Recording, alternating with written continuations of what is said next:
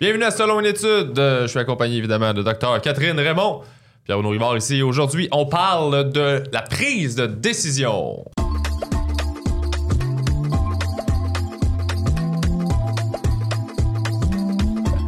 Donc aujourd'hui, on parle de la prise de décision avec Félix Duplessis-Marcotte. Toi, tu es euh, doctorant en neuropsychologie et tu fais de la recherche sur l'effet des hormones sur la prise de décision. Exactement, oui. À l'Institut universitaire en santé mentale de Montréal, comme euh, Catherine, justement. Ça, ça, je suis content que tu l'aies dit parce que je suis jamais capable de le dire. Ça fait deux ans et demi qu'il le dit mal, mais C'est- pas grave. C'est long, là. C'est On long. peut ajouter aussi le centre de recherche avant, si tu veux. Ben, c'est ça, là. C'est ça. Tu m'aurais perdu. C'est pas une carte d'affaires qu'ils ont besoin, c'est un cartable. C'est des longues cartes. Et aussi, euh, Pierre-Yves McSween. Salut! Ton titre, c'est quoi? C'est CPA? oui, FCPA, parce que j'ai un petit titre honorifique maintenant, mais je peux te dire surtout que je suis doctorant euh, dropout. J'ai commencé ça, moi, un doctorat. Pour vrai? Ah, oui, oui, dans les bravo. années. Bravo! T'as fait six mois, tu t'es rendu compte que c'était une mauvaise idée. voilà, j'ai commencé ça, moi aussi. J'ai voulu, voulu être prof, puis chercheur, puis tout ça. puis- Ah ouais, ok, je ouais. savais même pas. Ah non, personne ne sait ça, c'est un secret. Puis la Wow. raison pour laquelle euh, on vous a invités ensemble, c'est parce qu'on voulait faire un épisode sur la prise de décision, puis on a réalisé que l'argent est souvent au centre, euh, je pense, de plein de décisions qu'on prend dans la vie. Puis on trouvait ça important d'avoir vos deux points de vue par rapport à ça. Puis on se disait aussi que, tu sais, les gens, ils prennent beaucoup de décisions au quotidien. Puis quand vient le temps de prendre des décisions relatives à l'argent, il y a beaucoup d'émotions d'impliquer, puis de bref, ça, de- ça peut devenir compliqué assez rapidement. Fait qu'on s'est dit qu'on allait inviter deux spécialistes pour en parler, puis j'ai très hâte. Ça va être très chouette. Oui. Merci de l'invitation. Ben, on est super contents. Euh, J'aimerais ça commencer, euh, Pierre-Yves, par te demander, toi, globalement, est-ce que tu penses que les gens prennent des décisions rationnelles par rapport à l'argent? Eh boy, hein, le, le processus de, de- le processus de décision rationnelle, c'est de dire quel est mon problème, voici mes hypothèses, les pour, les contre, qualitatifs, quantitatifs, tu regardes des options puis tu choisis. Ça, c'est le processus rationnel. Mais dans le rationnel, il y a de l'émotion. L'émotion compte. Si tu dis dans ton processus rationnel, pour moi, c'est important d'avoir une belle cuisine, mais tu vas t'acheter une maison avec une belle cuisine. Si ton processus rationnel dit, moi, ma rationalité, elle est financière, tu vas avoir la maison la- qui donne le meilleur rendement qualité-prix. Avec une pas belle cuisine. C'est ça, ça dépend de qui t'es. Donc, il y a de- l'émotion même dans le rationnel. Et même quand tu es habitué de prendre des décisions rationnelles. Une moment donné, tu te rends compte qu'il faut que tu y ailles à un moment donné avec l'émotion. Un bon exemple, c'est les décisions d'affaires. Il n'y a pas une décision d'affaires qui est évidente. À un moment donné, il y a une part d'incertitude, puis il faut que tu dises, je le file-tu ou pas? Puis moi, j'ai eu à faire deux fois cette année. J'investis-tu ou pas? Euh, Je me retire, j'y vais. À la fin, rationnellement, les deux positions étaient bonnes. Mais il a fallu que j'y aille avec j'ai-tu le goût? Ton gars de C'est moi qui dis ça, là. hein. OK, ai mais non, mais c'est intéressant. Fait que c'est comme si euh, le rationnel, ça t'amène juste jusqu'à un certain point, puis après ça, il faut que tu tranches par rapport à c'est quoi mes valeurs, puis c'est quoi mes émotions, puis Ben, comment je me sens par rapport à ça. un homo economicus qui pense juste au cash, cash, tu vas t'habiller avec le moins cher possible, tu vas pas vivre pour rien. Mais à un moment donné, ta blonde, elle peut dire écoute, dans ta rationalité financière, tu oublies que l'émotion du couple compte, puis ça, ça peut faire chuter aussi la rentabilité économique. Tout ça entre dans le calcul. C'est compliqué. J'aimerais ça que tu redises au mot, machin. Ouais. Homo economicus, c'est quel- Homo economicus, economicus? c'est comme c'est la personne qui réfléchit économiquement de façon optimale. Alors, l'homo economicus va dire je vais prendre la voiture usagée pas chère, va attendre avant de s'acheter une voiture électrique, va acheter un immeuble à revenu pour vivre dans un petit logement, s'achètera pas de chalet, euh, tu sais, va toujours optimiser ses, sa- ses finances. Ben, c'est moi, décisions. ça. Ben oui, c'est toi. Mais en même temps, tu as un chandail avec une marque. Oui. Est-ce que tu aurais pu payer encore moins cher? Oui. Donc, l'homo economicus va baisser encore. J'étais un, mo- un homo euh, Mais il le porte depuis qu'il a euh, 13 distrait. ans. Là. Ah ouais. Ouais. C'est que j'oublie que je le suis des fois. C'est juste Ouais. ça. Ouais, c'est ça. C'est vrai que. je moi, je ne suis pas un homo economicus parfait parce que je ne suis pas de même. Le monde me m'attribue toi, t'as ce J'ai personnage-là. ce personnage-là, mais je suis surtout quelqu'un qui veut. Mon seul but, c'est quand même une décision rationnelle, moi, c'est d'augmenter mon actif net global. Maintenant, il y a des choix de vie aussi. Donc, même moi, même moi qui est le personnage de l'optimisation financière, dans une prise de décision, il y a du sentiment, puis, puis l'âge où on est rendu, puis je vais mourir un jour qui embarque. Ouais. Ça, c'est quelque chose qu'il faut que j'explique au monde tout le temps là, par rapport à toi. De... les gens qui sont comme Ah, merci, oui, mais- parce que tu parles d'argent, puis je pense que ça confronte beaucoup les job. gens. C'est comme être un docteur, tu sais. Un docteur, par exemple, un docteur pas en, pas en neurosciences, pas en psychologie, mais un docteur qui, qui te prescrit des choses puis qui te diagnostique, tu sais, il va peut-être être fumeur. Ouais. Il va te dire d'arrêter de fumer, mais lui-même va fumer. Mais sa job, c'est de parler de santé. Mais ça lui empêche pas de manger une poutine. Uh-huh. C'est pareil, je vais au restaurant, tu sais. Même si c'est pas optimal financièrement, mon bonheur est là. tu sais. Fait que le mot economicus, c'est comme l'excellence ou le, le modèle parfait, si on veut. Ouais, euh, Economicus, c'est pour mettre quelque chose de latin sur quelque chose de bien simple. En science, ils font souvent ça. Là, ils mettent des mots Ah, latins. Voilà. Mais c'est On est si, ça paraît si intelligent. Ben, totalement, j'aime ça. Mais toi, de ton point de vue, est-ce que, les gens prennent des décisions qui sont généralement rationnelles Ben, par rapport à. Que- Quelque chose que tu as dit qui est super important, c'est l'incertitude. C'est quand que dans la prise de décision, justement, il y a comme deux types de prise de décision principaux. On a prise à risque, où est-ce que, mettons, je te dis, tu as le choix entre gagner, disons, euh, la moitié. Je te donne 50% de chance de gagner 100 ou bien 100% de chance de gagner 50 c'est équivalent, on s'entend. Mais après ça, là, on parle de prise de risque, c'est-à-dire est-ce que tu vas préférer le choix sûr ou bien le choix risqué. Mais là, c'est quand même assez clair. Alors que là, quand on tombe dans quelque chose comme, euh, comme tu mentionnais aussi, où est-ce qu'on va dans la vraie vie, on, on tombe plus dans l'incertitude, dans l'ambiguïté aussi qu'on va appeler. Fait que, euh, par exemple, je m'en venais tantôt en, en voiture, j'arrivais aux lumières jaunes, t'as toujours le choix entre freiner ou accélérer. Euh, ben là, ça, c'est, je j'avais pas les contingences qui étaient très claires entre c'est quoi les risques euh, de, de freiner ou non. Fait que là, j'avais le choix basé sur une intuition de c'est un bon temps pour peser sur le champignon présentement. c'est ce que j'ai choisi de faire et c'était le bon choix. J'étais correct, je suis arrivé à l'heure. Mais, euh, mais là, on parle d'incertitude. Puis là, c'est là où c'est comme tu en, t'en parlais aussi. Là, il va y avoir l'intuition qui va embarquer qui est super importante parce qu'on peut pas juste choisir rationnellement dans ce cas-là. Fait que ça dépend vraiment des, des types de décisions. Regarde des décisions politiques. Prends par exemple le nucléaire versus l'hydroélectricité. Aujourd'hui, avec le recul, ah, dans les années 60-70, on a décidé d'y aller avec l'hydroélectricité et qu'on était intelligent puis, et que c'était rationnellement intelligent, tout ça. Mais il y avait deux partis qui s'opposaient. Puis le PQ, donné de René Lévesque, même s'il avait fait partie de la Révolution tranquille, puis qui avait nationalisé l'hydroélectricité, voulait dire on va développer le nucléaire. À l'époque où ils étaient, avec les données qu'ils avaient, c'était plus logique de faire des centrales nucléaires que d'arnacher des rivières de plus. Et donc, à cette époque-là, il militait pour ça, tandis que Robert Bourassa, lui, militait pour créer des jobs dans le Grand Nord. Et donc, on a, on a pris une décision sur un feeling qui était pas nécessairement le plus rationnel à l'époque, mais qu'après coup, on dit, ben oui, c'est donc bien une bonne décision. C'est Ouais. comme d'avoir échangé Patrick Roy. Est-ce que c'était hormonal ou c'était rationnel? C'était niaiseux. On peut s'entendre là-dessus. Mais tu sais, toi, selon ton expérience, est-ce que tout le monde a le même, le même type de profil en termes de, de prise de décision puis de prise de risque? Clairement, on, on diffère d'un à l'autre. Ah, est-ce que tu remarques des, des- des espèces de constantes dans, dans ces profils-là? Ben, là, je- là c'est pas le doctorant scientifique qui parle. Ben le non, c'est à toi que qui je fait parle. je veux dire, c'est pas scientifique, qu'est-ce que je veux dire, mais les, les gens qui m'appellent, c'est surtout c'est leur vie qui influence comment ils pensent. Les gens qui ont été, par exemple, euh, élevés dans une famille où l'argent était structuré, où euh, il y avait un entrepreneur qui, leur a montré des choses, ben, un, ils ont souvent plus d'argent, donc ils ont des réflexes de gens qui peuvent prendre plus de risques. Mais si des gens ont été élevés dans une famille précaire, où l'argent était compté, mais ça influence leurs décisions. Donc, c'est pas juste le rationnel qui embarque, c'est toutes les motivités de ton enfance. Ouais, ça vient forger la Ça façon vient dont forger tu la façon dont tu penses, puis la pondération des choses importantes, comme par exemple, moi, mes parents ont eu des immeubles, ça a plus ou moins bien été. Moi, j'en ai deux. J'en veux pas 200 portes. Moi, j'ai deux duplex, j'habite un.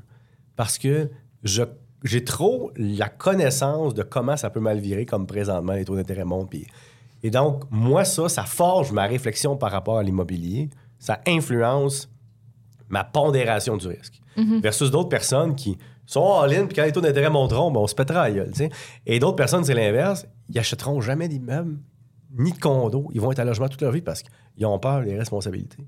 Donc, je peux pas te dire que le rationnel, c'est c'est ton, ton passé qui influence, puis comment t'es. Donc, on peut pas comparer nous quatre, nos décisions financières. On n'est pas la même personne. On n'a pas la même capacité à prendre du risque. Donc, Fait- comme tu disais. Fait qu'il n'y a, pas de- il y a pas de biais cognitifs euh, comme généraux par rapport à- aux décisions financières? Il y en Ben, a-tu? ben oui, ça, ça, il y en a quand même, euh, quand même plusieurs, en fait. Euh, je pense qu'il y a une, page Wikipédia qui doit faire euh, 200 scrolls que- de, de- de biais cognitifs qui Il y en a existent. plein, là. Il y, en, il y en a énormément. Il y a eu Je- beaucoup d'études qui ont été faites plus peux dans avoir un doctorat qui visite Wikipédia. T'as déjà le billet de base du genre, si tu perds de l'argent sur un placement, ton billet cognitif, c'est que tu le vendras pas parce que tu as le billet de pas le vendre à perte. Même si c'est la meilleure décision rationnelle, comme tu es à perte par rapport à ton coût d'achat, tu veux pas vendre. Tu as acheté l'hortel à 120$, pièces tant que ça revient pas à 120$, pièces tu veux pas le vendre. Mais là, c'est un billet cognitif. là. Logiquement, tu sais que ça s'en va vers zéro, donc il faut que tu vendes. mais tu vends pas. Ah. Parce que c'est un billet. Il y en a, il y en a des dizaines. OK, là. OK. Puis ça, mettons qu'on met dans un contexte théorique, si on appelle ça l'aversion à la perte. Fait que c'est-à-dire que justement, là, t'as l'impression que, tu sais, t'as t'as- t'as pas eu l'argent que, que- que tu pensais avoir, t'as l'impression que tu vas perdre, tu sais. Mais, euh, mais dans le fond, euh, t'es bien plus gagnant de le vendre tout de suite, tu sais. Fait que ça, c'est c'est ce qu'on appelle euh, l'aversion à la perte. OK, puis les, les gens ont le, le même lien avec, mettons, perdre 20$ versus gagner 20$. Ils voient-tu. Oui, ben Si- oui. si, mettons que je fais, je fais ça comme une courbe de genre. euh, de bonheur, là, tu sais. Oui, c'est super intéressant ça. En fait, ben, il y a des études qui ont été faites là-dessus justement. Euh, puis, comme l'exemple que tu as donné, ils vont donner par exemple le, le- le choix aux gens, euh, soit de, de perdre 20 ou de gagner 20 qu'est-ce qui rapporte le plus de bonheur ou de, de souffrance, on veut dire. Puis, ce qu'ils se compte, c'est que c'est pas une courbe euh, linéaire. Là, Tu sais, c'est pas euh, la même chose quand tu perds que quand tu gagnes 20 Tu n'as pas le même, euh, disons, euh, le même niveau d'intensité d'émotion. Quand tu la vas version à la gagner. perte qui est plus grande. Les gens ont plus peur de perdre de l'argent qu'ils ont De- que, que de que de gagner. gagner. Fait que, mettons, trouver 20 dans la rue, c'est le fun. C'est moins de Mais- bonheur que de le- le- la que perdre 20 pièces mettons dans, dans, dans la rue tu sais ah t'arrives à la fin de ta journée ah fâché, non là. mon 20 pièces je l'ai perdu tu sais je comptais aller m'acheter un bon café double shot C'est plus ça, c'est épouvantable.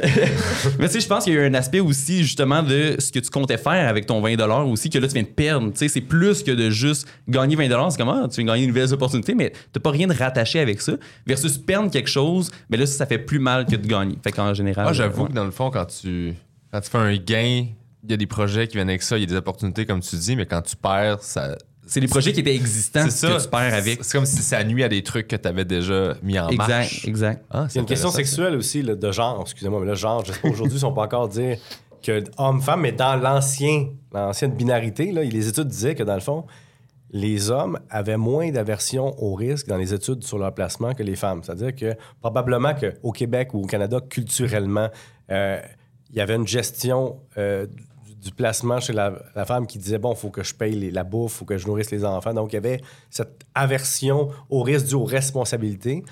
Puis ça explique peut-être aussi pourquoi tu vois sur des podcasts sur Internet autant de gars qui sont très, euh, disons le mot cocky avec les finances, très baveux, très, très risques. Ils veulent des risk takers. là. Et que la responsabilité budgétaire, tu vas voir des blogs de maman, de responsabilité budgétaire, de euh, bien gérer ses couponings. Tu tu vois, il y a comme deux opposés, mais ça, ça s'est reflété dans des études. Est-ce que ça va changer avec le temps? Ça se pourrait parce que les rôles changent, mais historiquement, avec les placements, dans les institutions financières, les hommes prennent plus de risques que les femmes. Ça, Ouais. c'est- Ouais. c'est, j'ai j'ai juste rebondir là-dessus. Là, c'est super intéressant parce que ben, moi, dans les études que je fais, c'est pas dans les placements. Moi, Non. j'y vais dans des études qui sont plus simples, mais on mimique un petit peu le, le- ce qu'on va retrouver aussi dans la vraie vie, euh, même si ça paraît parfois un petit peu artificiel. On y va souvent avec des jeux de cartes ou des jeux de gambling, mais qui sont souvent associés à l'argent aussi. Fait que c'est des décisions financières aussi, mais dans un milieu un peu plus euh, contrôlé dans un laboratoire. Mhm. Mais euh, on retrouve la même affaire aussi. Puis justement, qu'est-ce que les, les scientifiques se sont posés, c'est ben, c'est quoi qui ferait que les hommes seraient plus tentés à prendre des risques? Parce qu'il y a l'aversion au risque euh, des, des femmes, dans le fond. Tu sais, ils vont prendre moins de risques. Euh, ben, ils ont regardé biologiquement, ils ont- ils se sont dit, bon, ben, peut-être les hormones sexuelles, la testostérone, justement. Ça a été hyper gros étudié, mais surtout chez les hommes en partant. Mais là, maintenant, qu'est-ce qu'on se rend compte, c'est que les femmes aussi, ils ont un effet de testostérone. C'est-à-dire que l'effet est le même pour les femmes que pour les hommes. Plus que tu as testostérone, plus que tu en produis, si on en produit tous la, la testostérone. Donc, plus que tu en as, pour les, pour les femmes comme pour les hommes, plus que tu vas prendre de risques en général. C'est ça. Donc, il y a des marqueurs biologiques aussi Mhm. qui sont associés à ces différences sexuelles-là. C'est pas juste le genre. finalement. Exact. Mais, Mais- tu sais, je t'écoutais parler, puis je me disais aussi, je pense qu'il y a beaucoup d'attentes de la société vis-à-vis de ce que un, un genre féminin devrait prendre comme Ouais. position versus le genre masculin. Là, a tu du socio-constructivisme très fort, Ouais. raison. Oui, oui, tout à fait. Mais de savoir qu'il y a des bases hormonales, tu sais, ça, ça nous indique quand même qu'il y a des différences sexuelles, biologiques relatives à ça. Mais euh, je, je sentais les, les- les pincettes quand tu étais comme, ah, tu sais, il y a des différences sexuelles. Ben, tu sais, de genre, tu sais, On j'avoue peut qu'on plus rien dire. On peut plus rien dire! Non, mais parce que c'est Oui. compliqué aujourd'hui parce que, tu sais, j'ai écrit trois livres sur des finances personnelles. Puis les critiques que j'ai eues, pointues, c'était sur des intentions qu'on me donnait que je n'avais pas. Je te donne un exemple. Je donne l'exemple d'un homme et une femme, un couple financier. Puis là, je mets même, la, je mets même un exemple où la femme gagne plus que l'homme, tu sais, pour être sûr. Puis je donne des couples hétérosexuels, homosexuels. Je donne toutes les... Mais là, ah, encore un livre hétéronormatif où il y a des couples avec des enfants. Et là, ça, ça représente beaucoup de monde, tu sais. Ouais, c'est ça. Mais c'est ça. Tu sais, c'est, c'est dans- aujourd'hui, c'est rendu compliqué. là. Oui, oui. Même dans vos échantillons scientifiques, je suis sûr quand vous faites des échantillons, tu te dis Ah, mais là, est-ce qu'il faut faire intervenir Parce que homme-femme, mais au-delà de ça, maintenant, tu as aussi l'identité sexuelle sous une, une mesure. Écoute, faut- je vais te donner un exemple par rapport à ça. Puis, je suis un peu hors sujet, mais Ouais. on fait des études au laboratoire sur la prise de contraceptifs hormonaux oraux. OK? Fait que, tu sais, quand tu prends la pilule, ouais, qu'est-ce que ça français. Fait sur euh, le cerveau, puis qu'est-ce que ça fait sur la façon dont tu vas réagir au stress et, et tout ça.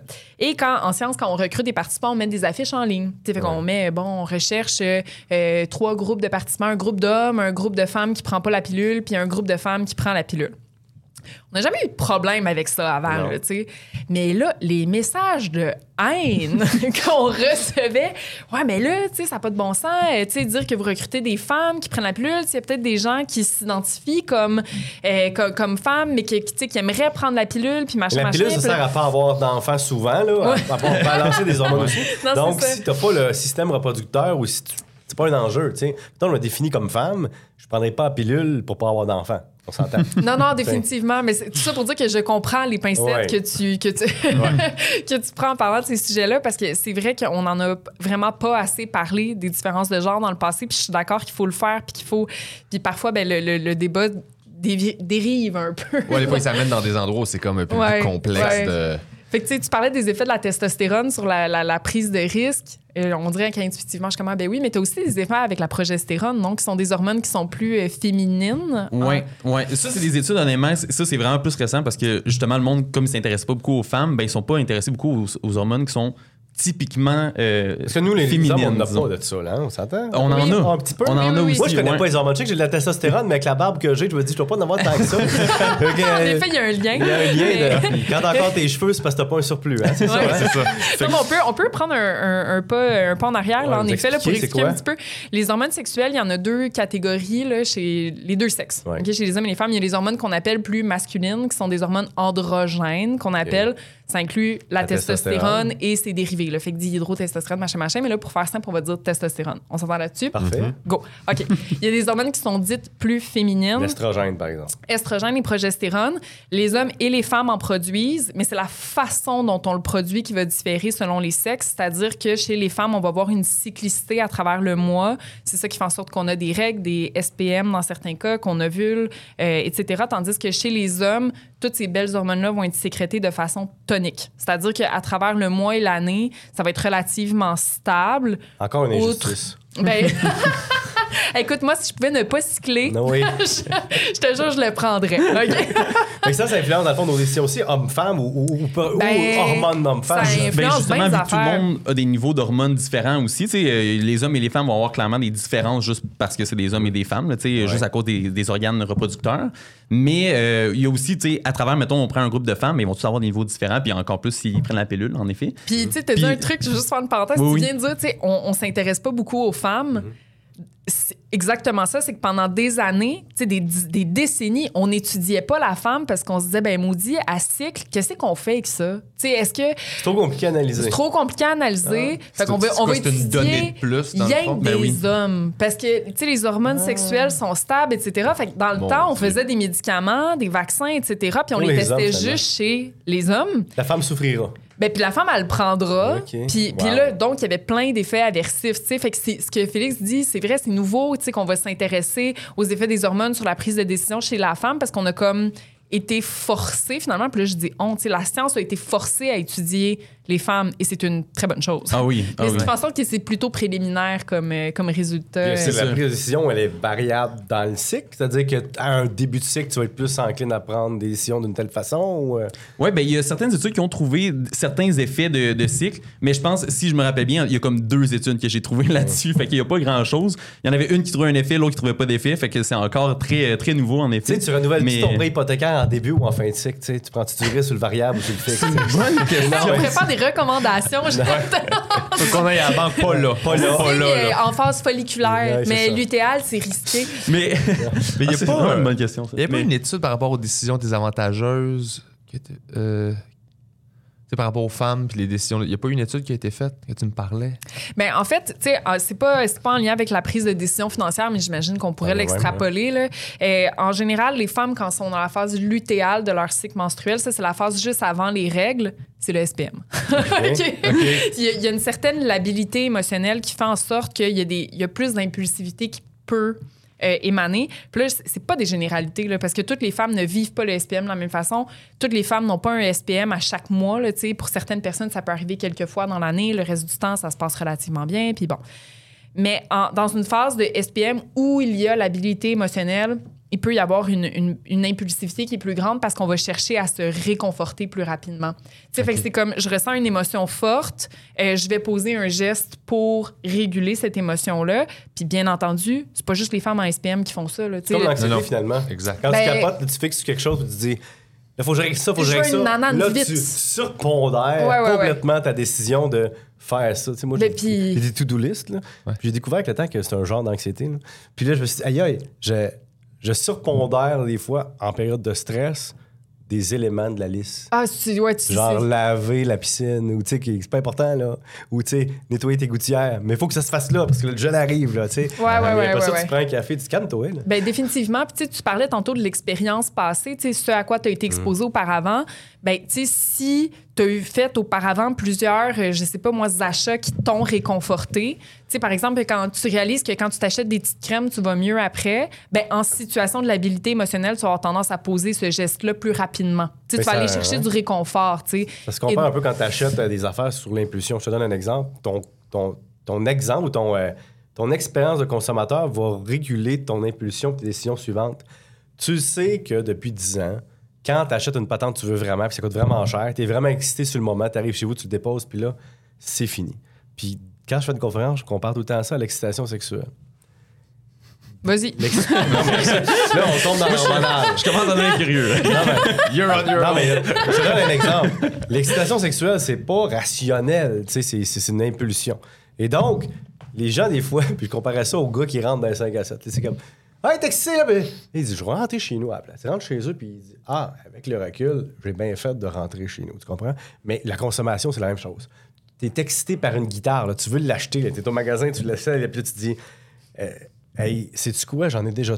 J'en ai déjà chez nous deux, trois, là, puis je- PB pourrait dire j'en ai déjà 14. Ouais, 14. non, mais tu, mais tu comprends ce que je veux dire? Là, à un moment donné, tu te dis, ça vaut pas le downside ou c'est- j'ai pas besoin vraiment de ça. Puis rationnellement, j'ai pas besoin d'en ajouter une autre. On est dans la même catégorie, toi et moi.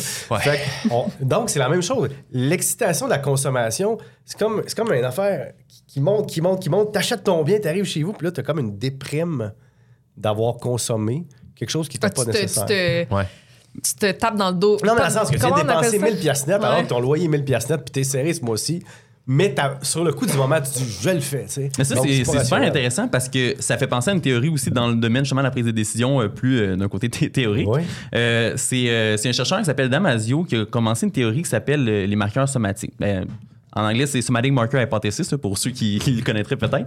Mais justement, c'est exactement ça. Fait que c'est, on, on- selon la théorie, c'est qu'on va ressentir une pulsion un peu émotive, une intuition qu'on va pouvoir mesurer par l'activité électrodermale. Fait que ça, c'est justement quand notre corps il est bien, bien activé physiologiquement. Disons, quand on a une grosse émotion, on va avoir une haute activité électrodermale, donc plus de conduction euh, sur la peau.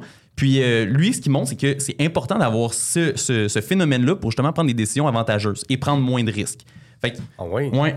Fait que justement, peut-être que lorsque les personnes prennent des mauvaises, des mauvaises décisions, ça peut être pour deux raisons. Soit qu'ils n'ont pas justement ces, ces signaux-là, donc que leur corps leur envoie comme quoi que c'est comme, c'était pas une bonne décision. Ou il s'écoute beaucoup. Ils Beaucoup s'écoutent ou ils s'écoutent beaucoup trop. Exact. Fait que soit que la personne va voir ces signaux-là comme étant un signal d'approche. Fait que, oh, ça, c'est excitant. Fait que, moi, elle prendre ma guitare, justement. Là, Ou T'arrives bien- vous, j'avais une Telecaster, une Stratocaster, j'avais une, tu sais, t'es à toutes, là, tu sais. C'est ça, c'est ça. Ou bien, justement, la personne va faire comme. Ouais, non, je suis mieux de pas le prendre. Puis en effet, peut-être après, il va se rendre compte que c'est une bonne décision. Puis à force de prendre des décisions comme ça, à force d'avoir aussi ces signaux-là, un mané, tu bâtis un peu, comme tu disais tantôt, ton profil de consommateur. Puis ça peut être un peu rejoint avec ça ici, ou est-ce que c'est un peu comment que toi, en tant que consommateur aussi, tu vas interpréter ces signaux-là aussi? Mais la tu sais, décision est c'est tellement pas non, souvent. Oui. Grâce à ça, moi, je me suis dit, j'ai- j'ai appris une chose. J'ai dit, créez-vous, je leur ai dit, mettez-vous un, un seuil. En haut de 500 je n'achète rien sur le premier coup. C'est une règle que tu fais. Ah, wow! Que, mettons, je te donne un des exemple. trucs, là. Non, mais, non, mais regarde, celui-là, il est simple parce que ça vient, quand, on parle de processus de décision, tu sais que tu es influencé par tes hormones, par tes envies, par tes désirs, puis tu sais aussi que tu as des décisions rationnelles à prendre en fonction de ta capacité de paiement puis tes priorités d'envie. Mais je dis, si tu veux acheter quelque chose à 500 une guitare, c'est un bon exemple.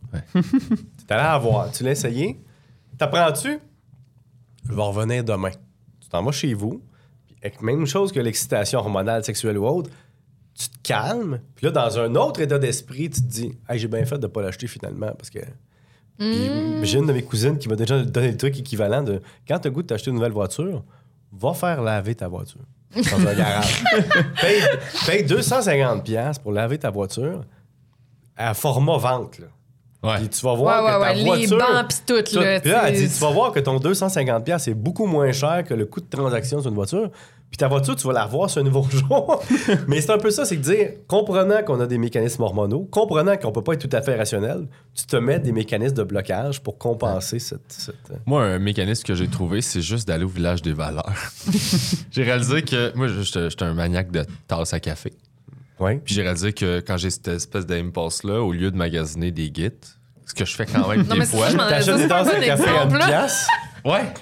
Genre, je sais que je suis comme, ah, euh, je, je vais aller magasiner, mais je vais dans une place où ça me coûte 50 cents, puis une pièce, puis deux pièces. Fait que tu rassasies ton besoin. Ouais, mon besoin. Puis, puis j'ai autant, ben, j'ai autant de plaisir qu'une guitare, mettons, mais j'ai quand même du fun, puis c'était un craving qui est passé, mais qui m'a coûté 4 pièces Tu canalises au Ouais. village des valeurs. Ouais, Exactement. mais guitare, t'as aussi l'espace. Euh, t'as demandé, tu sais, que vivre à Montréal, ça, ça change aussi ton processus. Je te donne un exemple.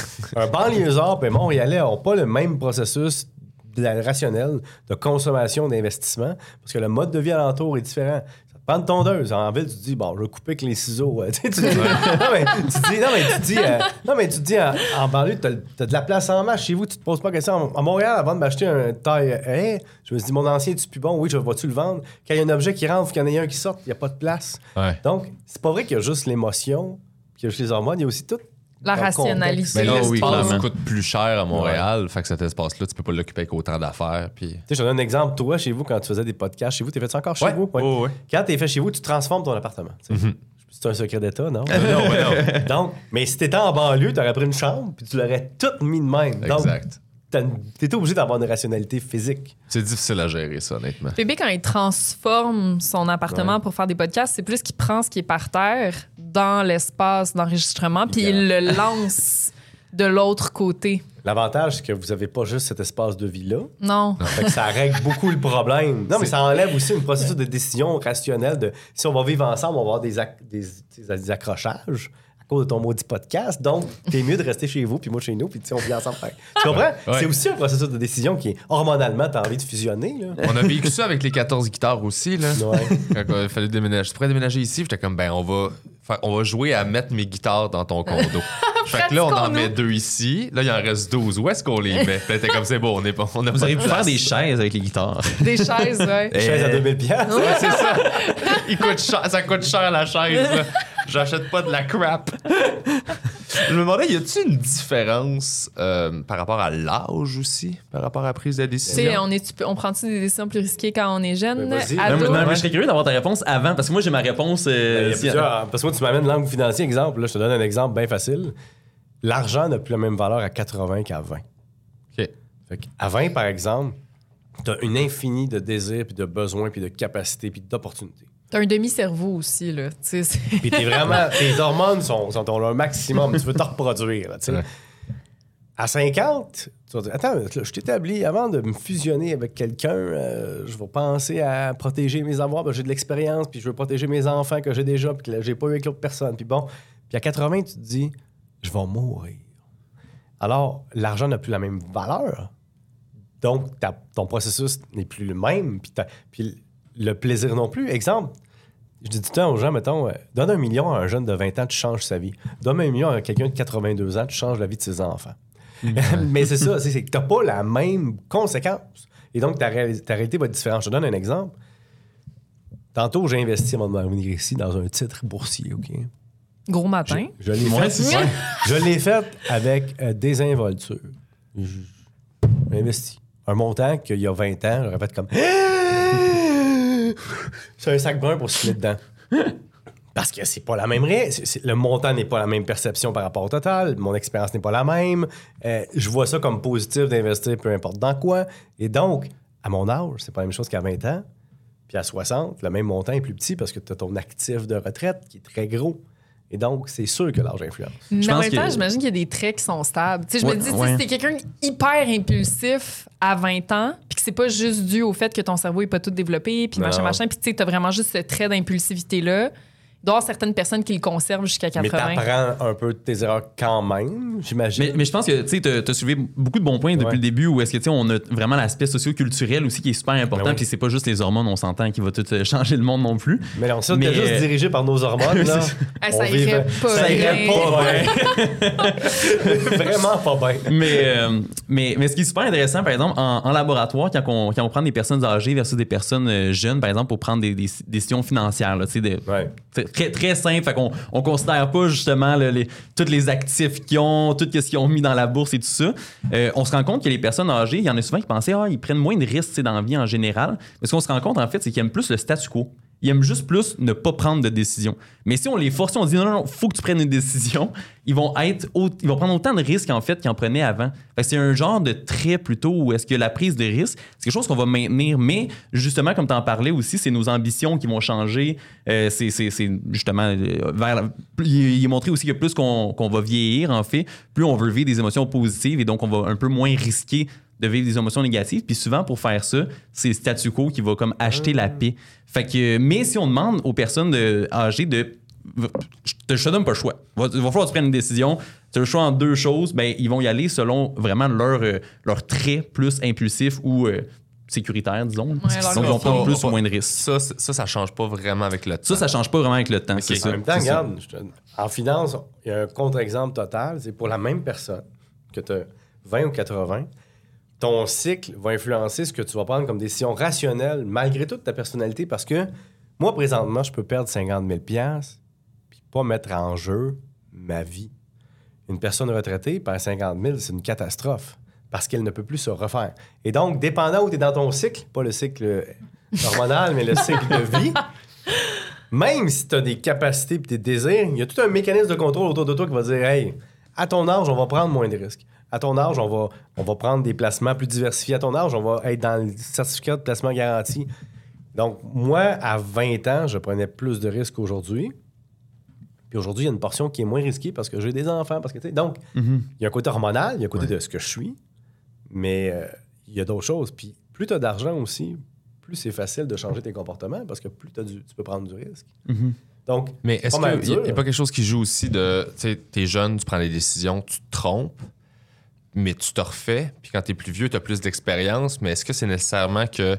euh, mettons, c'est le même risque, mais tu le tolères beaucoup plus facilement parce que tu as déjà vécu un échec puis tu as Ben oui. déjà réussi à te refaire? la bourse, c'est un peu ça. La bourse a planté euh, au début la bulle techno des années 2000. Ça a planté euh, en 2008-2009 là, avec la, la crise financière. Ça replantait là. Les jeunes qui l'ont vu pour la première fois, les autres ils investissaient dans les crypto-monnaies un peu partout, des actions très risquées, la techno, puis là, ça se vantait. Regardez, mes placements ont monté, puis les vieux comme moi disaient Attends que ça plante, tu vas rire moins parce que plus ça a augmenté, plus ça plante, tu sais. Ça a planté, puis eux, ils disaient Ah, catastrophe, on retire tout, puis là, Well Simple a planté, puis en, nombre, de, en capacité, tu sais, il n'a pas planté la compagnie, mais disons que les affaires vont moins bien. Puis là, tu te dis Ah, tu sais, moi, j'avais déjà vécu ça deux fois, t'as pas stressé que ça revienne. Mais quand tu l'as jamais vécu, c'est l'expérience, tu sais. Mais est-ce que la pandémie, euh, ça, je, je fais un peu de parenthèse, mais par rapport à l'investissement que les gens sont mis à investir eux-mêmes dans Wealth Simple, puis tu sais, on dirait que la pandémie, moi, j'ai vu full de monde commencer à faire ça, puis commencer à s'intéresser à la bourse. Parce qu'il y avait beaucoup de cash vite. Tu sais, quand tu reçois à PCU, tu es chez tes parents, tu reçois 2000 par mois pendant une couple de mois. Demandes ce que tu fais avec. Tu as 12 000 piastres nettes dans tes poches, mais il y en a qui ont acheté des affaires, il y en a qui n'ont pas travaillé, il y en a qui ont. Fait que c'est sûr qu'il y a des gens qui n'avaient pas besoin de cash. qui- Le taux d'épargne a explosé pendant la pandémie. Puis le monde avait de l'argent. Tu sais, tu as eu des gens qui avaient des taux d'épargne de 20% alors que d'habitude, tu étais dans le négatif parce qu'ils ne pouvaient pas aller au restaurant, ils ne pouvaient pas aller dans les Là, bars, plus, ils pouvaient tu sais dater. Euh, même la SAQ avait des heures limitées, il y avait des line-up pour y aller. tu sais. ça a calmé tout le monde. Et donc, ce- il y a des gens qui ont investi pendant ce temps-là qui n'investiraient pas normalement dans un marché ordinaire. Ok, fait que ça a comme accéléré leur processus de prise de Mais en même temps, ouais. ils disent qu'il y a eu aussi beaucoup plus de panic buying dans la pandémie. Tu sais, des gens, mettons, qui, ce genre-là, il tu sais, il y avait Le plus FOMO, de... là. Ouais, C'est ouais, ça, là, genre, ah, je vais m'acheter, euh, je sais pas moi, un, un gros bateau, là, parce que, tu sais, j'ai- comme le goût de vivre ça, puis là, je vis rien d'autre, puis là, je veux mon bateau, tu sais. que je- Fait qu'il y a eu de l'investissement plus, mais je pense qu'il y a eu aussi beaucoup d'achats. euh, Mais il y a le contexte Impulsif. aussi, comme il dit, tu sais, t'as, hormones, Ouais. t'as- ta personnalité, mais là, mettons, moi, ah, la fin du monde peut arriver finalement. Donc, je vais le faire, mon chalet, ou je vais Mhm. l'acheter, mon Ben bateau. oui. Bon, Ben oui. mais c'est la même affaire. euh, tu sais, il y a des moments qui influencent. Ton père meurt ou ta mère décède, là, tu fais aïe aïe. Euh, ça, ça revoit toute ta durabilité aussi, puis ta- ton processus de réflexion rationnelle change. Donc, c'est pour ça que je trouve que tasser l'hormonal puis le rationnel puis les séparer alors qu'ils sont. Ça marche pas. Sont- Ouais, comme ça, sont interreliés. Toi, en situation de stress, tu trouves-tu que les gens prennent des décisions euh, Mais ce qui est triste, c'est que plus tu as une capacité de, financière, plus tu as les moyens de, de regarder ça aller avant de capoter, moins tu as d'argent, plus quand ça baisse vite, tu paniques parce que ça représente beaucoup pour toi.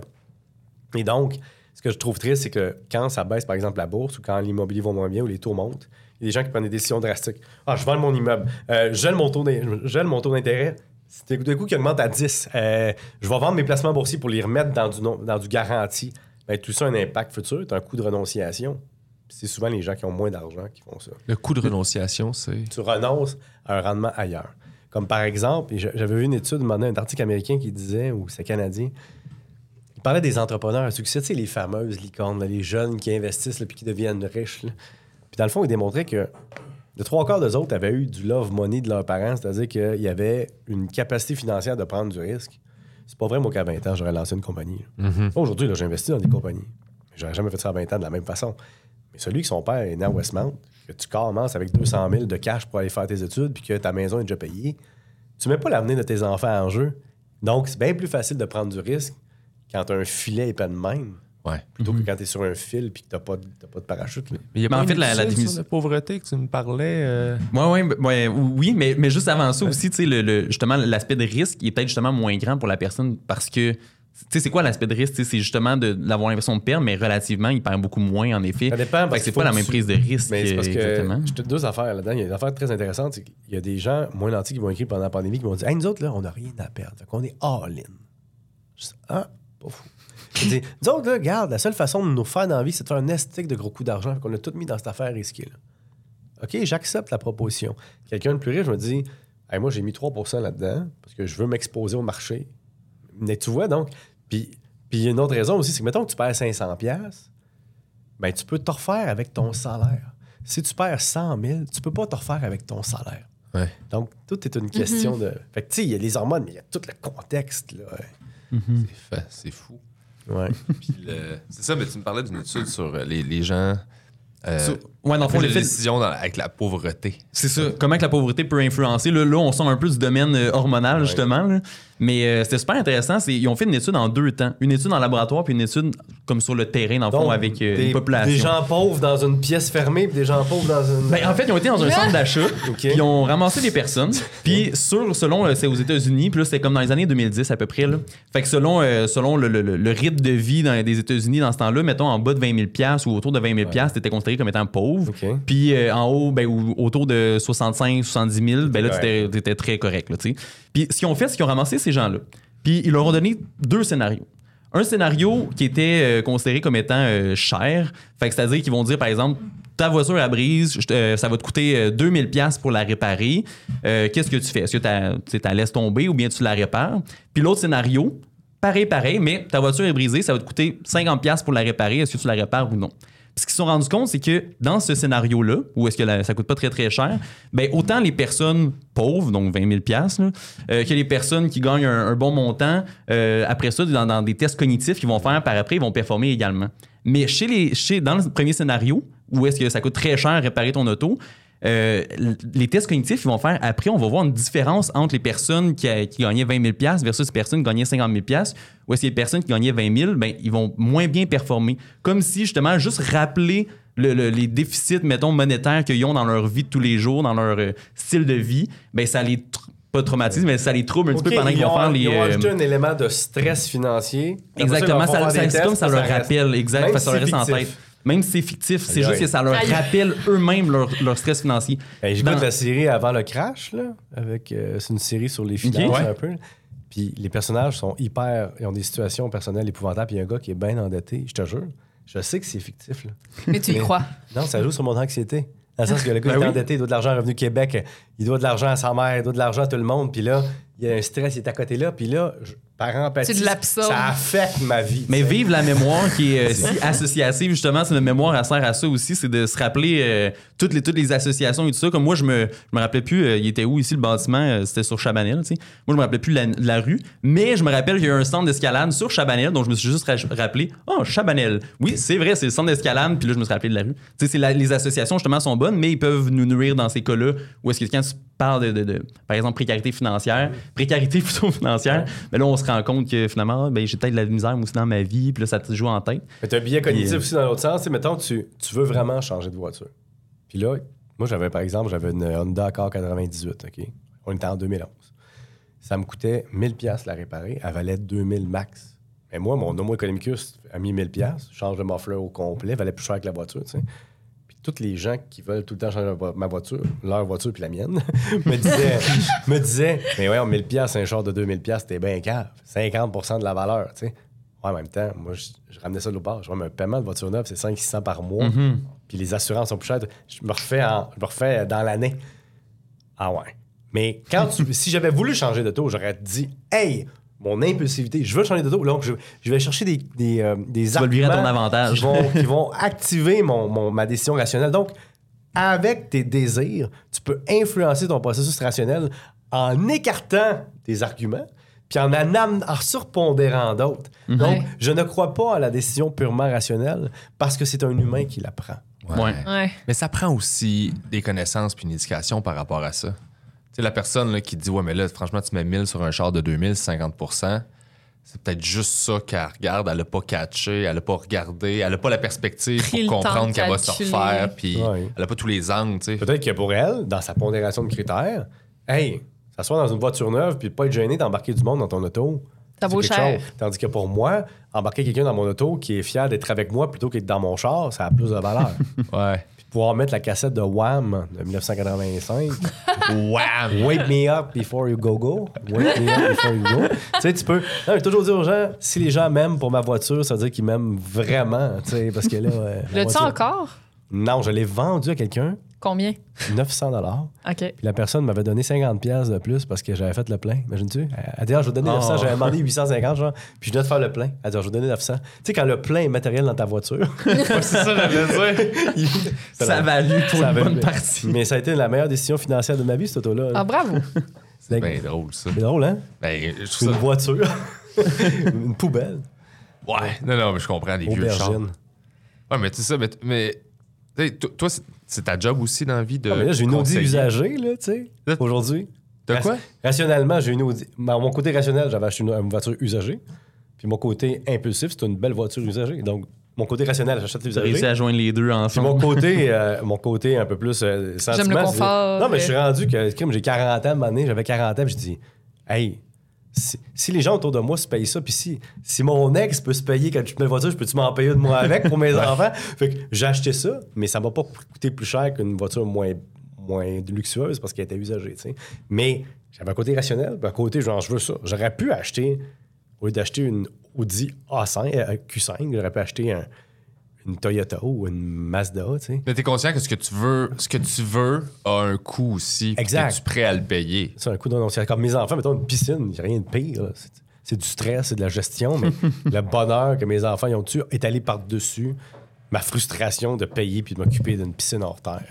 Que tu as déjà vu d'ailleurs. tu sais. Oui, oui, oui. C'est ça. Euh, toi qui chicane des. Arrêtez Arrêtez de crier! Oui, ça va l'air super le fun d'avoir une piscine en terre avec des enfants. Arrêtez C'est là! stressé. Sors de la piscine! C'est stressant d'avoir des enfants dans une piscine. Hey, maison que c'est stressant. Prendre le métro aussi, euh, c'est stressant, je trouve, avec un enfant. Il court sur le quai, puis je... Tu vois, économiquement, tu prends le métro. Rationnellement, tu prends le bar. Hey, Félix, ça marche comment un cerveau euh, en prise de décision? Le droit ou le gauche? Hmm. Oh! Attends, on va. OK, on recule. On a deux cerveaux. OK. ben, ça, ça c'est, c'est, c'est- Le cerveau est très uni, Ouais, uni ça- le- ensemble. Le, là, mythe OK. du gauche qui réfléchit pas, puis le droit qui est rationnel. Ouais, pas vrai, ouais. Certaines spécialisations, certainement, oui, mais, mais ils Mais fonctionnent des, vraiment ça fait ensemble. des belles images Ouais. de Oui. cerveau, tu sais, un côté Mais hyper oui. créatif, puis l'autre qui est gris, puis qui Mais fait oui, juste on passera pas là-dedans, mais c'est comme la langue puis tous les goûts sur la langue. là, tu sais, C'est un Ouais. gros mythe, cette affaire-là. là. Ah oui. Ouais, Oh oui. Non, c'est Oh ça, oui. Mais-. C'est un mythe qu'il y des C'est pas vrai qu'on goûte la le, le salé là, puis le. le- Non, c'est pas vrai, ça. Pour vrai? Ouais, Mais c'est un juste que. C'est on, en, en euro, parfois, on va schématiser pour Simplifier. simplifier. Et des fois, ce message-là est pris, puis il est polarisé.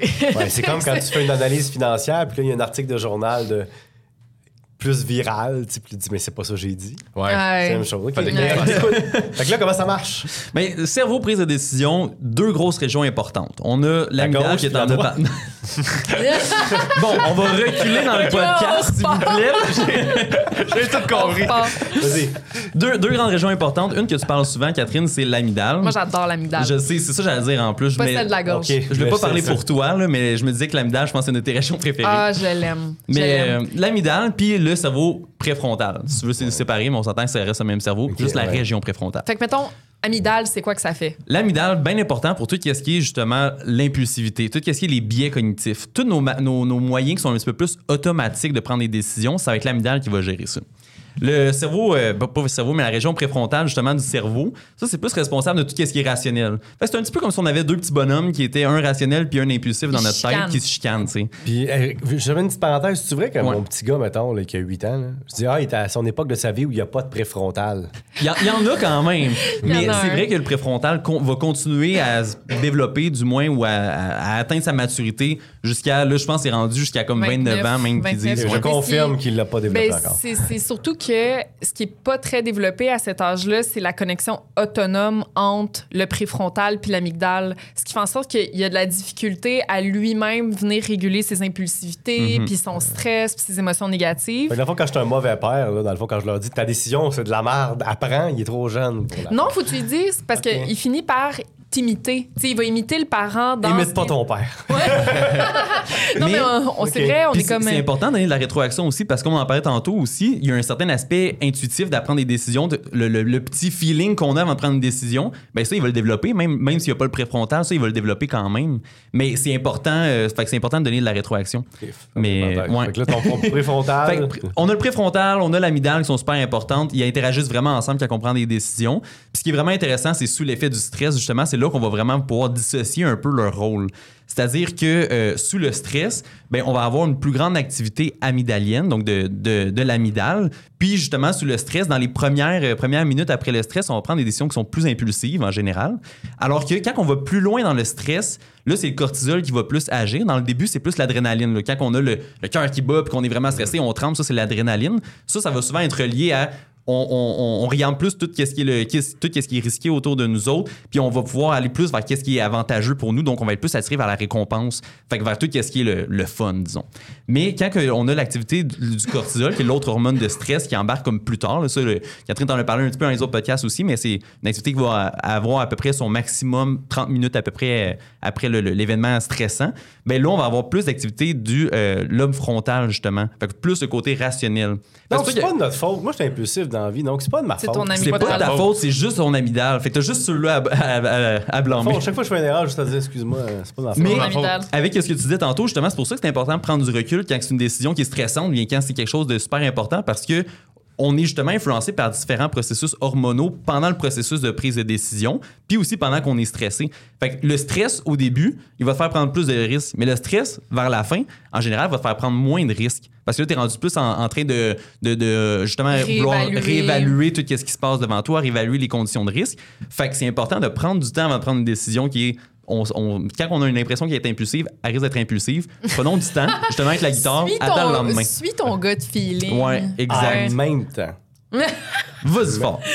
Je te dis un exemple, le cirque du soleil. Mettons, je te, je te dis rationnellement, t'es un cracheur de feu avec tes amis, vous avez une affaire de comédien ambulant, là.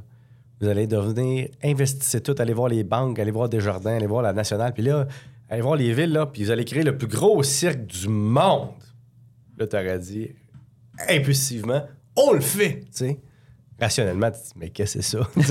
Mais je pense qu'en affaires, puis dans les finances ou n'importe où, des fois, l'impulsivité, c'est ça qui paye parce qu'il faut être réactif, il faut être là. C'est une question de timing. une question de timing. Fait tu sais, des fois, quand tu achètes une maison, tu es 8 offres dessus, tu te dis, on prend-tu la bonne décision, chérie? Oui, non. Puis là, tu capotes. Puis là, tu, tu dis, OK, on y va, on met 50 000 de plus, 20 000 de plus. Puis là, tu le fais. Tu peux autant le regretter que non. Ouais. Puis c'est après que tu vas le savoir. Mais ça, c'est intéressant Clairement. parce que c'est- effectivement, on dirait que comme là, l'immobilier t'en parle, mais je trouve que c'est un bel exemple de. euh, dernièrement, on a vu, les gens n'avaient pas le luxe de prendre le temps de réfléchir à si une bonne ou une mauvaise décision. Ouais. Fait que ça, ça, doit- ça doit créer justement des stress de plus, ça. De, t'as même pas cette option-là. Ou c'est- des opportunités. Tu sais, quand tu prends ton temps, là, puis tu peux pas, Ah ouais, t'as pas le choix, là. t'as pas le choix, qu'est-ce que tu fais? Tu sais, est-ce que les hormones, ils font quoi? Ils font comme. Qu'est-ce qu'ils font, ouais? Qu'est-ce qui se passe avec mon cerveau? C'est tu. Mm, Ben, je, pense, je pense que là, en effet, là, tu touches vraiment une bonne corde où est-ce que le, le plus gros conseil que le monde donne dans la littérature scientifique, c'est de prendre notre temps. Mais on s'entend que c'est pas réaliste. Ah, dans, a- dans- non. dans Non, c'est ça, c'est vraiment pas réaliste. Il y a comme deux moyens, deux, deux moyens, disons, que le monde dise pour euh, aider notre prise de décision sous le stress. Soit d'y aller par, euh, disons, compétition d'émotions. C'est-à-dire que pendant que tu es stressé, tu essaies de trouver moyen de, de comme te déstresser. Fait que le, en, en thérapie cognitivo-comportementale, c'est souvent justement le. J'ai juste le terme en anglais, là, mais le reappraisal. le- Réévaluation cognitive. réévaluation cognitive. Fait que c'est de ré- réévaluer la situation et tout ça. Mais même ça, ça peut prendre quand même un certain temps.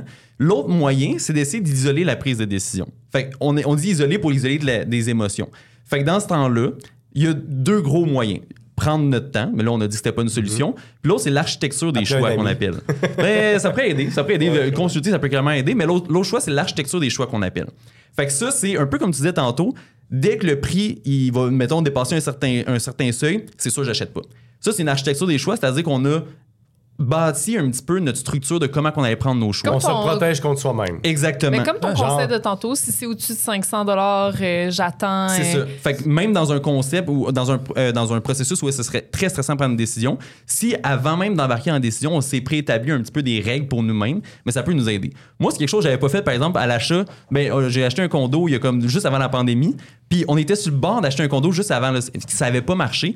Mais c'est un premier achat de condo, c'était avec du proprio, fait que on était euh, par nous-mêmes, tu sais. On n'avait pas de, de, de conseils bien bien, mais on s'est dit, Ah, on est bien confiant, on va le faire. Puis, maudite chance que finalement, ça n'a pas passé à la banque parce qu'on aurait été dans la merde. Nous autres, on a gagné le, le, le, le- le- le- comme le concours de, de, de- de- voyons, Ouais, de, surenchère et tout ça.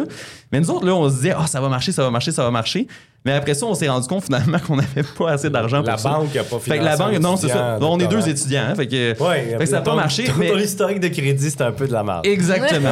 Mais on a été très chanceux avec ça. Mais tu vois, on s'était pas mis une limite de où est-ce qu'on était prêt ou aller. Fait que ça nous aurait peut-être aidé de savoir mis une limite. On aurait arrêté la surenchère après une cer- un certain montant, tu sais. Moi, j'ai- un gars que j'ai rencontré cette année, puis c'était un sociologue, tu sais. Puis il dit l'argent, ça aide à prendre des décisions. Je dis, comment ça? Il dit, mettons que tu hésites entre deux décisions, puis tu te dis, ah, je sais pas, mon cœur balance où, là? C'est 50-50. Il dit, ah ouais, prends un 25 cents. Ou une pièce si t'es plus riche. Flip a coin. Flip le 25 cents. T'es-tu déçu du résultat? Si t'es déçu du résultat, ça veut dire que t'étais pas 50-50. Exemple. Ouais.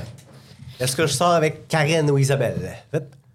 Ah, ça tombe sur Karen. Ah, J'aurais voulu sortir avec Isabelle. Tu comprends ce que je veux dire? Ouais. Ouais. Oh, oui. Fait, que- fait dans le fond, intuitivement, même, des fois, ton rationnel joue contre toi. C'est apprendre à Ouais. s'écouter, mais à, À s'écouter. Moi, c'est ça. Moi, ça me fait erreur dans la vie, c'est que dans toutes les décisions rationnelles, j'ai jamais écouté. Mais moi, ce que je veux dans la vie. Le socio-constructivisme autour de moi était tellement fort que l'opinion de mes parents, mes sœurs, les gens autour a toujours été plus important finalement que le moi. Mais intuitivement, tu sais pour toi, c'est quoi qui est bon pour toi. Donc, j'ai étudié beaucoup dans des domaines parce que, dans le fond, j'ai été construit qu'il fallait que j'étudie dans ces domaines-là. Dans le fond, tu sais, moi, j'ai étudié en sciences. Quand j'y repense, sciences là, ingénieur, tout ça. J'aurais peut-être pas été heureux finalement. mais c'était logique dans ce temps-là. C'était Parce que le socio-constructivisme a influencé. Fait que je me demande des fois, il y a des gens qui s'écoutent plus que d'autres, je pense. Mais cette architecture-là, c'est quoi le terme exactement, architecture? L'architecture des choix. Oui, l'architecture Ouais. des choix, ça, pour en bâtir une qui est optimisée et intelligente, là, je vais le nommer de même, faut que tu te connaisses bien. Oui. Ben, faut que tu connaisses bien, mais il y a aussi le- les autres peuvent le faire pour toi aussi, tu sais. Comme le gouvernement peut utiliser ça aussi pour nous. Fait que, tu sais, euh, ju- juste à donner l'exemple de la SAQ. Ben, crédit d'impôt, euh, l'exemple de la SAQ, euh, ben, la SAQ, c'est un peu l'architecture des choix, c'est-à-dire que le gouvernement fermait, mettons, la SAQ plus tôt et tout ça, ben, euh, ou bien une limite de personnes, des choses comme ça, ben, c'est- c'est-à-dire qu'il s'est arrangé pour qu'on on puisse pas faire le choix d'aller acheter de l'alcool ou non après dépasser une certaine heure, par exemple. Ben, ça, c'est c'est une certaine architecture des choix. J'ai un autre exemple de même. Euh, la frite qui vient par défaut avec le Big Mac. Ben, si tu demandes un Big Mac, puis que tu demandes euh, une salade, ben, il faut que tu le demandes, tu sais. Mais l'architecture du choix fait en sorte que la frite vient par défaut. Puis pas avec ça, Ben, les coûts aussi. En, en marketing, ce qu'on fait, c'est qu'on oriente ton choix rationnel ou pas. Tu veux pas de frites. OK? T'en veux pas, là. Tu veux pas de liqueur, tu veux un Big Mac. Mais le prix du Big Mac est tellement cher individuellement par rapport au prix du trio que tu dis, ah, je vais le prendre de toute façon. Euh, ça m'est arrivé. Moi, je me suis abonné à la télévision alors que je voulais pas la télé chez nous. Je voulais juste avoir Internet. Mais ils m'ont dit, pour avoir ton forfait Internet, faire de la radio, c'est c'est moins cher de prendre la télé avec. Je l'ai pris. Donc, tu vois, l'architecture de Ouais. choix non rationnel. Ils m'ont forcé à consommer un produit que j'avais pas besoin parce qu'il avait par Internet, mais c'était moins cher. Fait que j'ai Puis, pris. à plus grande échelle, euh, puis là, je m'en vais dans quelque chose qui est ton domaine, pas le mien du tout, là. mais tu sais, quand ils montrent les, les taux d'intérêt, Ouais. puis l'inflation, puis les taux directeurs, puis ces affaires-là, T'as c'est- raison, ça c'est- ça aussi. Ah oui. Parce que le C'est taux ça. directeur, dans le moment, il fait en sorte que ton taux, mettons, tu veux t'acheter une nouvelle voiture. Je sais que c'est peut-être pas ton, ton hobby préféré. là. Mais si tu as acheté une nouvelle voiture il y a 5 ans, 6 ans, on dit Ah, je te finance à 0,99% 0,9% 2% Là, c'est 7, 8 puis 9. Là, ça va Sur influencer. une voiture? Sur une voiture. Là, ça influence ton paiement par mois de façon tellement drastique que tu fais aïe aïe, hein. Je me serais payé cette voiture-là l'année passée, mais cette année, ça ne sera pas ça. Donc, j'influence. Même chose avec une subvention, une voiture électrique. Je te subventionne tellement que rendu où on est rendu, tu n'as plus le choix vraiment d'y penser parce que là, on structure le fait qu'ils vont être obligés de t'en fournir une dans quelques années, que l'offre de service va être moins bonne sur les voitures à essence et tout ça. Donc, on peut orienter ton choix. C'est comme les allocations canadiennes pour enfants. Si tu mets des REER de côté, ça baisse ton revenu imposable, ton revenu net surtout. Puis ton revenu net, c'est lui sur lequel on se base pour donner des allocations. Donc, plus tu mets des REER, plus je te donne de l'argent pour tes enfants. Donc, tu sais, tu te retrouves à dire, ben, je vais contribuer à mes REER. D'abord, je vais épargner, je vais avoir plus d'argent net. Donc, on- il y en a plein, là, des exemples en finance. Il n'y a, que ça, en fait. Un crédit d'impôt, tu as deux buts. Aider les gens qui ont besoin d'aide ou orienter un comportement. Wow! Wow. Fait que c'est- fou. J'avais jamais réalisé que c'était que c'était aussi, dans le fond, on va orienter les habitudes des gens. de- On est des marionnettes. Mais la, Ben oui. la prise de décision aussi, le, le- le sujet de la prise de décision dans, dans la science, mettons en psychologie, tu sais, c'est à toute partie justement de l'économie. tu sais. C'est pas pour rien que nos tâches sont c'est des tâches financières, principalement de gambling, des affaires comme ça, parce que c'est à toute partie de théorie économique à la base que là, on s'est ramassé vers le, plus le côté comportemental, la prise de décision psychologique et tout ça. Mais clairement, je veux dire, c'est avantageux dans, dans ton domaine de savoir ça aussi. Là, tu sais. Mais moi, quand j'ai- je donnais des cours à l'époque sur les gens qui vont conseiller, les futurs conseillers en épargne collective, là.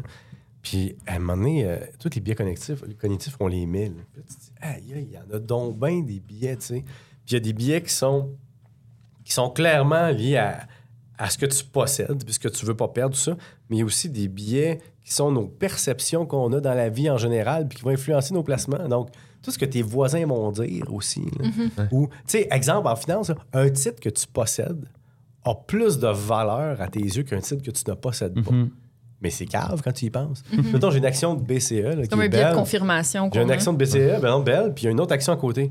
Je vais être plus tenté de garder mon action que j'ai déjà plutôt que la vente pour en acheter une autre, même si l'autre c'est une meilleure opportunité d'achat parce que je l'ai déjà. Ça, c'est un biais cognitif, ça n'a pas rapport. là. C'est juste qu'on est. On s'attache à, On s'attache. à ça. Ou À la un dernière titre. information que tu as eue, celle qui est plus dans les médias, va être plus forte sur, sur ta réflexion. Ouais. Donc, il y a l'accessibilité de l'information va influencer ta, ta décision. C'est fou quand même. Ah, c'est Ben oui, c'est fou. raide. Ça, je- ce- ben ça, ce terme-là, c'est le recency effect, mais je m'en- je- encore une fois, je sais Ouais, pas un en effet de français. récence. Récence, ok. Je savais même pas que ça se disait en Ouais, français. ou récence, les- ouais. ou l'épéti- la répétition, euh, l'accessibilité. c'est- En fait, plus tu es exposé à une nouvelle, plus tu vas y croire. Avec si je te dis 300 fois dans ta journée, hey, ça c'est une opportunité d'affaires, ça c'est une opportunité d'affaires, ça c'est une opportunité d'affaires, tu vas aïe aïe. Ça c'est une opportunité d'affaires. même si tu n'as pas étudié l'affaire, même si tu l'as pas analysé, tu vas te tellement fait dire que tu Se vas le croire. l'approprie. Mais puis il y a- il y, a un autre biais qui est super intéressant, peut-être un peu. Ben, il pourrait être relié Ouais. aussi aux finances, là, mais le- le- l'exemple classique, ça s'appelle euh, la maladie. Bon, c'est un peu. En tout cas, oh, je, je vais changer de nom, mais euh, ça s'appelle la maladie euh, asiatique. Je ne sais pas pourquoi ils ont fait ça. là. C'est des Blancs qui ont fait ça aux États-Unis. Maladie provenant d'une région qui n'est pas nord-américaine. Exactement, Ouais. juste la maladie. Fait que la mise en situation, c'est qu'il y a une maladie qui affecte un, un village de 600 personnes. Là, je te donne deux choix. Soit qu'il y a 200 personnes qui vont vivre, Ah oui. Ou on va tous être malades. ou bien il y en, ou bien il y en a juste un tiers qui vont vivre. Qu'est-ce que vous choisissez? Ouais. Ça, on appelle ça que c'est euh, euh, framé, donc encadré Ouais. de manière positive. Fait qu'on on dit que les personnes vont vivre. Fait que tu dis il y a 200 personnes qui vont vivre, ou bien tu prends la chance qu'il y ait un tiers de, de- de tout le monde, en fond, qui va vivre.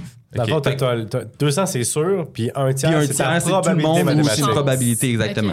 En général, le monde va aller pour le 200 personnes qui vont vivre. Ah, parce qu'ils veulent la certitude. Ils veulent la certitude. Mais quand on le met dans, le- dans le- l'encadrement négatif, c'est-à-dire maintenant sur 600 personnes, il y en a 400 pour sûr qui vont mourir, ou bien deux, euh, t'as une probabilité en fond de 2 sur 3 que tout le monde meurt. En général, le monde va y aller avec la probabilité. Oui, parce qu'il y a une chance que pas tout le monde meurt. Exact. Ouais. Mais dans les deux cas, c'est la même, même chose. Ouais. C'est juste que quand on met ça d'une manière positive, le monde va nécessairement aller vers plus le côté cer- certain de la chose, versus, parce qu'ils veulent pas perdre, si on veut dire, le- la certitude qu'il y aurait, versus quand on va dans le négatif, mais là, le monde sont prêts à risquer un petit peu de tout parce que ce serait un- ils se sentent mal de dire Hey, je vais être certain qu'il y a 400 personnes qui meurent. tu sais. Ils sont comme ben non, je vais, je vais tout mettre justement pour essayer de sauver tout le monde. tu sais. Mais en bout de ligne, c'est la même affaire. C'est juste comment qu'on le dit. C'est soit qu'on dit, Comment on le parle en- frame. en- c'est comment qu'on le frame. C'est ça. J'avais j'avais pas le terme en, en français, Ouais, mais comment qu'on le frame? Comment qu'on le frame? Comment qu'on le frame Comment si qu'on on le met de manière- présente, Oui, exactement. Comment Ben, qu'on le en présente? c'est la même affaire. Mettons, tu dis, je te donne un, un certificat de placement garanti qui te garantit 4% de rendement, ou je te fais investir dans des portefeuilles diversifiés qui, historiquement, vont te donner un 4-5% de rendement. Ça se peut que tu aies plus, ça se peut que tu aies moins, mais tu vas préférer des fois le 4% sûr, versus un fonds qui va te donner finalement 4% avec la diversification, mais tu vas avoir pris plus de risques. Il y a une chance. Ça dépend des gens. là. C'est c'est là, c'est là où ils établissent les profils d'investisseurs, puis ta tolérance au risque. 5 pieds ces affaires-là. 10, 170 livres. Puis à part- pour les stratégies, pour prendre des bonnes décisions, à part la patience puis avoir une architecture de, de choix, y a-tu d'autres stratégies qu'on peut utiliser, que les gens peuvent essayer de mettre en place pour prendre des meilleures décisions? Ouais, ben, ben, comme je disais tantôt, mettons, ça, c'est surtout euh, sous l'effet du stress que le monde vont, vont, vont parler de stratégie pour prendre des, des bonnes prises de décision. Euh, mais comme je disais tantôt, il y a comme deux classes, disons, de solutions qui ont été établies. C'est soit d'y aller par compétition d'émotions. Fait que là, justement, tu sais, soit jouer la musique que t'aimes, mettons, euh, pour essayer de, de comme te déstresser quand même. Mais en général, ces catégories-là, honnêtement, sont pas très efficaces. Non. Mais c'est quand même des solutions qui ont été proposées. Fait que je vais les dire. Mais, fait que, écouter de la musique, par exemple, pour juste te changer les émotions, pour essayer de comme drogue, virer. euh, Ben, substance. prendre la drogue, ça pourrait en être une. Je veux dire, ça va changer tes émotions. Le but, c'est juste de. Tu sais, là, présentement, tu es dans un certain état pour prendre une décision. Fait que tu vas essayer d'altérer cet état-là pour le changer, pour voir est-ce que ta décision, va changer. C'est ça le but. Fait que ça pourrait être jouer la musique. euh, comme on parlait tantôt avec la, la TCC, euh, thérapie cognitivo-comportementale, ça pourrait être juste de euh, réévaluer comment que tu vois la situation. Puis sinon, dans l'autre catégorie, comme, je disais, c'est d'isoler la prise de décision. Comme on parlait tantôt, soit juste d'attendre. Si, on a le luxe, on s'entend que c'est la meilleure solution de Ouais. juste attendre à prendre des décisions. Sinon, il y a l'architecture des choix, comme on en a parlé aussi tantôt. Ça, c'est comme les deux principaux Ça, que le monde va de faire. stress. Ouais, mais En- y a ben, pas, pas juste en situation de stress, mais en situation de stress particulièrement, ça peut aider parce qu'on sait qu'en situation de stress, les émotions vont vraiment influencer notre prise de Je vais décision. te donner un bon exemple qui s'applique à tout le monde. Puis, euh, ben, qui, qui, qui boivent encore, là, prends ou non sa voiture. OK? Si tu y vas dans une architecture de décision, tu fais ce qu'on appelle en comptabilité un contrôle préventif. Tu y vas en taxi. Comme ça, tu es sûr d'être obligé de revenir en taxi. Donc, tu n'auras pas le dilemme sous l'impulsion de l'alcool et de la réflexion. Exact. Je peux-tu prendre mon char ou non? Et donc, ça, c'est un. Ben, même affaire avec quand tu pars avec dans un, un marché aux puces avec 200 pièces dans tes poches. Au casino, c'est le meilleur exemple. Ouais. Tu pars au casino, sans carte de débit, sans carte de crédit, pas de téléphone, avec 200 pièces cash, puis ton permis de conduire, tu peux pas t'en sortir à moins que tu négocies avec un Shylock. OK? Et là, je pas, Shylock, on peut pas dire ça parce que c'est plus acceptable, parce que ça remonte à une discrimination. Donc, je dirais pas Shylock, je dirais un prêteur, disons, usuraire. Ou, disons. Et donc, tu vois, ça, c'est une façon aussi financièrement de, de te prendre des. Ou te faire approuver pour un montant, mais pas aller plus. Ou. euh, Te structurer, en fait, les ça. choix qui vont s'offrir à toi, tu sais. c'est ça, exactement. Ou même, tu sais, tu dis, euh, je sais pas moi, il y avait un gars que, que, que je connais à notre placement qui dit il y a un de mes clients que quand je fais 20% je vends. Lui, sa logique, c'est de dire quand j'ai fait 20% avec un titre, j'ai déjà poussé ma loc, je vais aller vers un autre titre. Donc, lui, sa, sa façon de C'est sa s'enrichir, règle. c'est sa règle. C'est pas tout le temps rationnel, c'est pas, mais ça y empêche d'établir quelconque processus décisionnel. Warren Buffett, qui est un des grands investisseurs que tout le monde cite tout le temps, mais lui, il a dit si je ne comprends pas comment l'entreprise fait de l'argent, ben j'investis pas dans l'entreprise. Y a fait qu'il a manqué à Apple un moment donné, qu'il a investi plus tard. Ça fait que, ça fait que la caisse dépôt n'a pas investi dans certains placements au début qu'il aurait pu, mais au total, tu as des règles de conduite que, que tu maintiens. Tu n'as plus besoin de mettre un processus décisionnel. C'est c'est la vie. Mais ça, c'est un, c'est un exercice qu'il faut faire, que tout le monde devrait faire. Puis, parce que je pense qu'il y a plein, plein de monde qui le font pas, puis qui sont juste. Ils se, Mais ils aussi, se le monde, ramassent dans le stress devant le choix, puis ils sont comme Ah, mais là, je manque d'infos, puis j'ai En pas même de. temps, des fois, tu prends des hyper bonnes décisions sur l'impulsion. Il faut s'écouter aussi, tu sais. Il y a des in- décisions que, tu sais, que tu peux rien faire. Il n'y a pas de bonne décision. Puis il faut que tu y ailles. là. Puis ça- souvent, ça va prendre l'impulsion de dire OK, j'y vais. Moi, mon deuxième, immeuble- mon deuxième immeuble, je l'ai acheté comme ça. Le gars, je fais une offre. Il dit non. Je dis OK. Moi, c'est ce prix-là, that's it. Il me rappelle plus tard Ah, OK, c'est bon. OK, je le prends. Mais j'ai pris ça, avec- j'avais un verre de vin dans les mains. là. Ouais. Tu comprends-tu? J'avais un verre de vin dans les mains, j'étais pas dans une bonne circonstance. Bon. OK, je l'achète. Au pire, un immeuble, ça sort vend. Ben, tu vois, c'est un, bon, c'est un bon achat. Oh boy. C'est un bon achat, mais c'était impulsif. Ouais, je fais ça avec des paquets de gomme, moi. C'est le fun, on n'est pas. euh, Ouais. c'est- pas, pas- pas le même barème de prix. Non, hein. c'est correct. Non, mais tu comprends, justement, puis ça vient avec un contexte. C'est que là, Ouais. j'étais rendu à avoir un cash down d'un deuxième, mais ça, c'est- encore une fois, mon premier, il n'était pas payé, par exemple. Ouais. Tu sais, il y a du monde avec un autre cadre de référence qui aurait dit je vais attendre que mon immeuble soit 100% payé avant d'en acheter un autre, mais c'est pas comme ça que ça fonctionne non plus. Hey, merci beaucoup, euh, messieurs. Euh, C'était trop euh, le fun, les gars. C'était vraiment, vraiment cool. Euh, J'ai appris plein d'affaires. Merci aussi. à vous. Ouais. J'aime ça être avec deux doctorants. Ça, ça, ça augmente. Ouais. Mais t'étais le bienvenu aussi. Oh, ouais. Non, mais je parle d'eux autres, je parle. Là. Ouais, non, je sais, je comprends ton non, mais lui, je le connais. tu sais, Ah oui, c'est ça, on se connaît humoristes, on se depuis, connaît depuis longtemps. nous autres, là. on, a refait la, on a refait la Seconde Guerre mondiale ensemble. Euh, tout fait. nous autres. Ben, merci Merci à beaucoup. vous autres. Merci à vous autres.